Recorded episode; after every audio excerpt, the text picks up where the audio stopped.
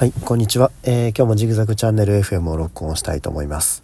急に寒くなってきましたね。皆さん大丈夫ですか？風邪ひいてないですかね？僕は11月、10月11月は風邪ひきまくりましたね。ひきまくりました。あの、一つの風邪が長引いたとかじゃなくて、1週間に1回、2週間に1回、別の風邪にかかるっていうね、とんでもない過酷な状況でしたけど、えー、なんとか回復しつつありますね。まだ完全にはちょっと治ってないんですけど。一時期は本当にもう声が全然出なくてさ、なんか子供がね、あのーバッて、あの、ひっかいたりするんですよね。僕の子供まだちっちゃい子供。あの、妹の方がね。バッて顔とか引っかかれて、もうこれは引っかいたらあかんっていう、っていう声が出なくて、なんかもうカスカスの声で、みたいな。全然声が出ないね。とっさな、とっさにこう、なんなんかしたらあかんとか危ないとかそういうのも言えないぐらい、声が枯れてカスカスになって、本当に辛い時期を過ごしました。もう声はだいぶ普通かな。あとちょっと鼻詰まりとかあるんですけど、まあまあ徐々に治りつつある状態ですね。えっ、と、ほんで、えっ、とね、昨日、えー勤労感謝の日で休みだったんですけど、まあ働いてる人もいてるかなとは思いますけど、えー子供のね、あのーちょっとまあ風邪で遅れた、もうちょっと早く行くつもりだったんですけど、子供の七五三のお参りに行ってきました。えー大阪で、えーちょっと家から離れるんですけど、大阪で大きな神社で、あの、住吉大社っていうとこがあるんですよね。知ってるかな？住吉神社とか住吉大社って言われるところなんですけど、えー僕はまああの、えーおじいちゃんの代からね、あの、その近所、おじいちゃんとかおばあちゃんの家がその近所にあって、昔ね。まあその頃から、あ、じゃあもっと前か。4、4代ぐらい前かな。ひいひいおじいちゃんぐらいからずっとそこら辺に住んでる、えー家系で、今僕はちょっと離れたところに住んでるんですけど、まあずっとそこで代々、あの、お世話になってるとこなんですよね。で、お世話になってるって別に その、な、な、なんか宗教活動に熱心とかそういう意味じゃないですよ。その、初詣とかね、その、お宮参りとか、七五三とかそういうので行くってことなんですけど、えーそこに行ってきました。でね、さっきも言った通りちょっと遠いんで、あのータクシーで行くんですよね。その、まあ、電車で行けたら一番いいんですけど、あの、大阪の電車ってさ、わかる人にはわかると思うんですけど、JR があって、で、南海電車っていうのがあって、ほんで、ま、近鉄とかもあって、さらに、こう、ちんちん電車って言って、こう、なんて、路面電車みたいなのあって、いろんな線があるんですよね。で、地下鉄もあって、僕が普段利用する電車だけでも、その1、2、え、1、JR 南海南海本線？地下鉄、近鉄、ちんちん電車 ?6 本、6本線があるんですよ。で、あの、ちょうどちょっと接続が悪くてね、うちの最寄り駅とその住吉大社の間で、ちょっと電車で行きにくいなっていうことで、まあ、あ家族もいて、おい、いてるしさ、一緒にそのちっちゃい子も連れてかなあかんから、じゃあタクシーで行こうかっていうことになって、タクシー読んだんですけど、あの、アプリ、初めてね、あの、タクシーアプリで今回配車してみました。最近タクシーってみんなこう側面になんか GO とかやって書いてて、あるいは Uber とかかな？なんか DD とか書いてんのもあるけど、まあいろんな会社のあるみたいなんですけど、えー僕は GO っていう、タクシー GO っていうアプリをダウンロードして、えー配車してみました。とアプリを使った方が安いのか、アプリなしで読んだ方が安いのかちょっとわかんないんですけど、まあ多分一緒なんじゃないかなって。アプリ使用料100円取られんのかなうーん、なんかそんな感じなんですけど、えーまあまあ、でも安かったんじゃないかなっていうふうに思います。要するに、あの、タクシー読んだ時にさ、タクシーの駐車場、駐機場から、あの、まずうちの家まで来てもらいますよね。その間もメーターって動くじゃないですか。タクシー読んだらね。要するに、家から目的地までじゃなくて、その駐車場から家まで。で、家から目的地までの両方取られるんですけど、そのアプリで読んだら、配車料はもう一律400円みたいな感じでしたね。ほんで、一律400円。ほんで、アプリ側の手数料が一律100円。500円取られますよっていう。まあ、プラス500円ぐらいやったらいいかな、みたいな感じで。で、さらに新規登録で500円割引しますよっていうことで、えー利用してみました。えーほんで、まあ、クレジットカード登録しといたら、もう、最後にさ、あの、タクシー最後降りるときにお金払ったりとかね、カードでなんかやり取りしたりとかしなくていいんで、楽ですね。ほんと助かりました。なんか、小さい子を抱っこしながらよいこらしょとか言って降りて、で、また車からね、子供がなんか飛び出したりしたらあかんし、目離されへんし、そんな状況でね、もう支払いはアプリでやっときますみたいな感じですごく楽でしたね。えー、よかったんで今後も利用したいなと思います。で、まあそれでまあ神社まで行きましたなんですけど、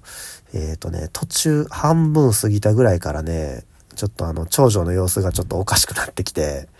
なんか、うーんとか、うーんとか言い出して、何なんかなと思ってたら、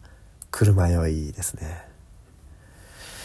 以前もまあ車酔いしてたんですけど、やっぱ長女の車酔いがちょっとひどくて、あの、酔い止め飲ましてたんですけど、やっぱちょっと効かなかったみたいで、えー、目的地着く頃にはもう顔真っ青でお腹痛いみたいなね。で、吐きそうみたいな感じで、もう最後、あの、神社着くまでの間、もうヒヤヒヤでしたね。吐けへんかなっていう。最後、あ、あと何分で着き、ああと何分で着きますかね？みたいな感じで、運転手さんと話して、ちょっとこう、ストップ GO でね、こう、車が揺れないように、ちょっと、ちょっと気つけてくださいとか、ちょっと窓開けてくださいとか言って、こう、外の空気入れてもらったりとかしながらね、なんとか、なんとか、嘔吐するまでは至らなかったですけど、危なかったです。ほんで、で、まあ、あのー、七五三、えっ、ー、とね、七五三行ったら、まあ、ちょうど上の子が7歳、下の子が3歳だったんで、2人同時にすることにしたんですけど、1人1万円やったかな？あの、このなんて、七五三の、えー、を、なんて、祈る、祈祷料かな？祈祷料。で、2人やったら1万5千円かなんかそんな感じで、で、まあ、2人で申し込んで、あの、縦長のあの、千歳飴の入った長い袋くれて、他にもなんかね、お弁当箱とかくれるんですよね。で、お菓子の詰め合わせとかいろいろ。こんなんもらうんやとか思いながらもらって、で、まあ、えー、なんかどっか別室みたいなところにわーってたくさん入ってね、どこどこの誰々さん、どこどこの誰々さん、おめでとうみたいな、こう 全員の住所と名前と言ってくれて、で、まあ出てきて写真撮影とかしたりして、で、まあ無事帰りましたよっていう感じなんですけど、帰りがね、そのタクシーがもう乗れなくて、そのタクシー怖い、タクシー怖いっていう話になって、もうしゃあないから電車で帰ったんですけどね、もう帰りめちゃめちゃしんどかったですね。あの、さっきも言った通り、その、接続が悪くてさ、えっ、ー、とね、タクシーやったら20分の距離なんですけど、電車でね、1時間かかりましたね。もう1時間かけて帰って、ほんで乗り継ぎが何回か、2回ぐらいあったんかな。あの、その3歳の子を飛び出せへんように、うん、やっぱ気を使うし、で、最初、電車乗ろうと思ったらね、もう電車来てるんですけど、その子供が歩くの遅くてさ、間に合わないっていうかね、もう電車待ってくれないんで、間に合わなかったり、で、降りる時もさ、なんかポロポロ落とすんですよね、荷物を。あの、なんか風船みたいな、あの、夜店で買夜店っていうか出店みたいなとこで買ったんですけど、なんか待合室で風船を落としたりさ、電車の中で、で、あれ落としたり、これ落としたりとかで、もう、もう降りるでっていう時に限ってそんなんポロって落とすんですよね。で、降りようと思っても、こう、ホームと電車、なんてホームと電車との幅が結構あってさ、あの、まっすぐなホームやったらそんな隙間ないんですけど、ちょ、ちょっとカーブしてる駅とかやったりしたらすっごい幅空いてたりするんですよね。だもう、そ子供やったらすっぽり落ちそうなぐらい空いてんですよ、それが。で、子供の怖がってなかなか降りられへんし、でもこっちは両手荷物で塞がってるし、お姉ちゃんも手繋がなあかんし、妹をその持ち上げられへんし、みたいな感じでね、もう苦労しました。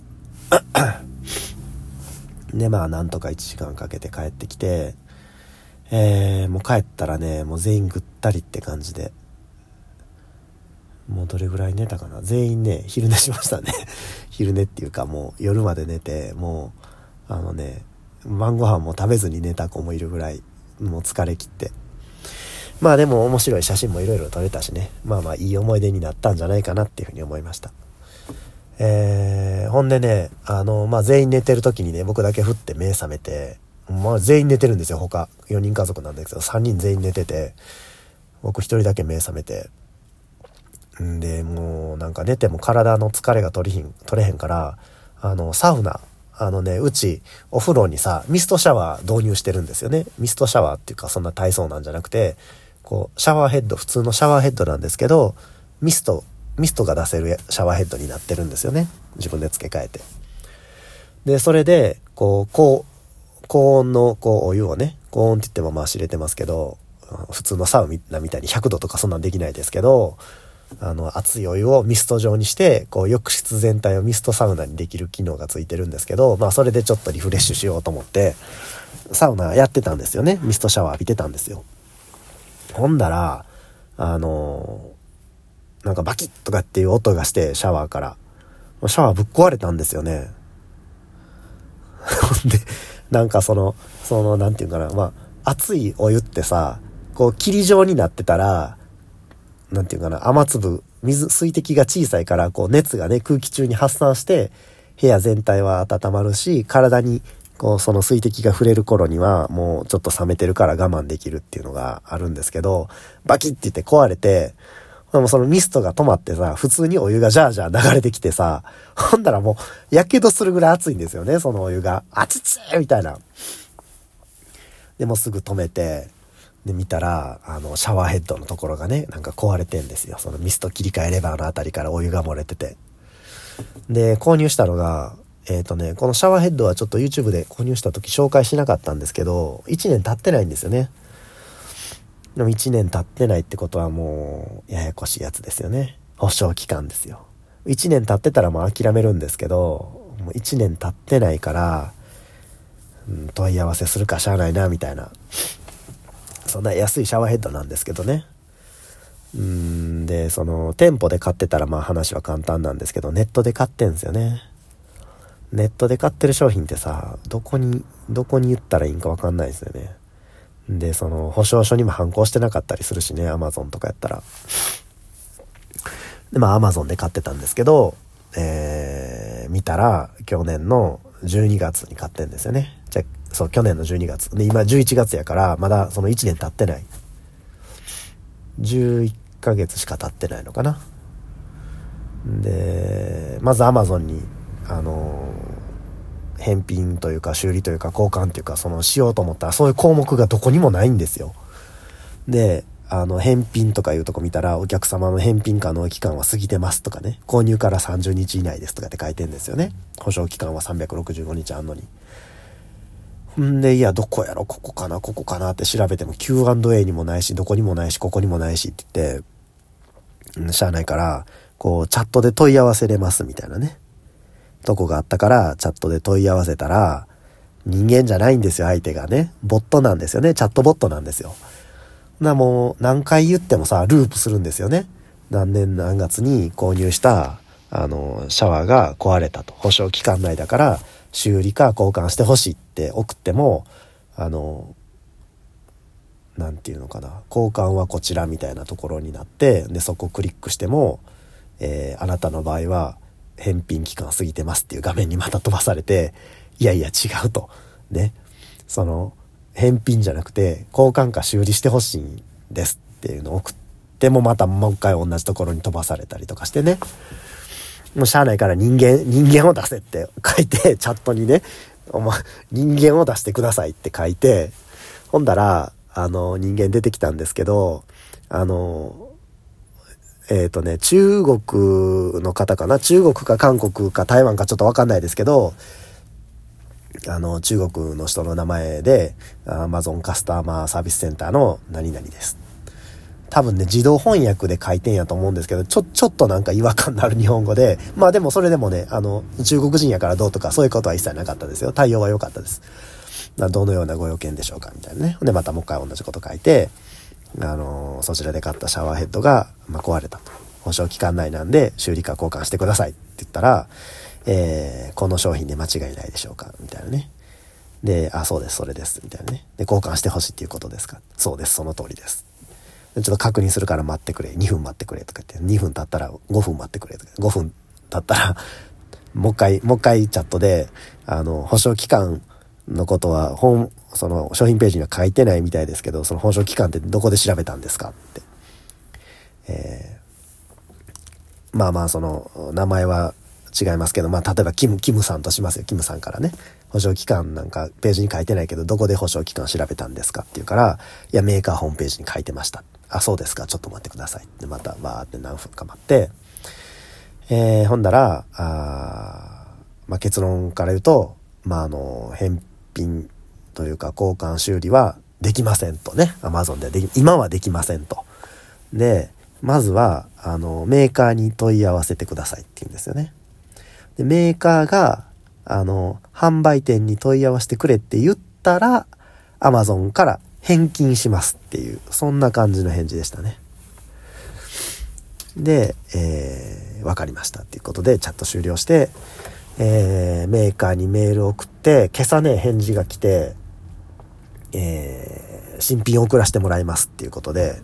えー、で、壊れた商品は着払いの箱も一緒に送るから着払いで返してくれっていうことで、まあまあ無事解決って感じですね。これでまたあの、またミストシャワー楽しめるんですけど、あのね、最初邪魔くさいかなと思ったんですけどね、比較的スムーズに話進みましたね。で、自分でさ、返品の手続きとかしなくていいしさ、向こうが箱、箱も送ってくれる、で、皿の商品も送ってくれるっていうことで、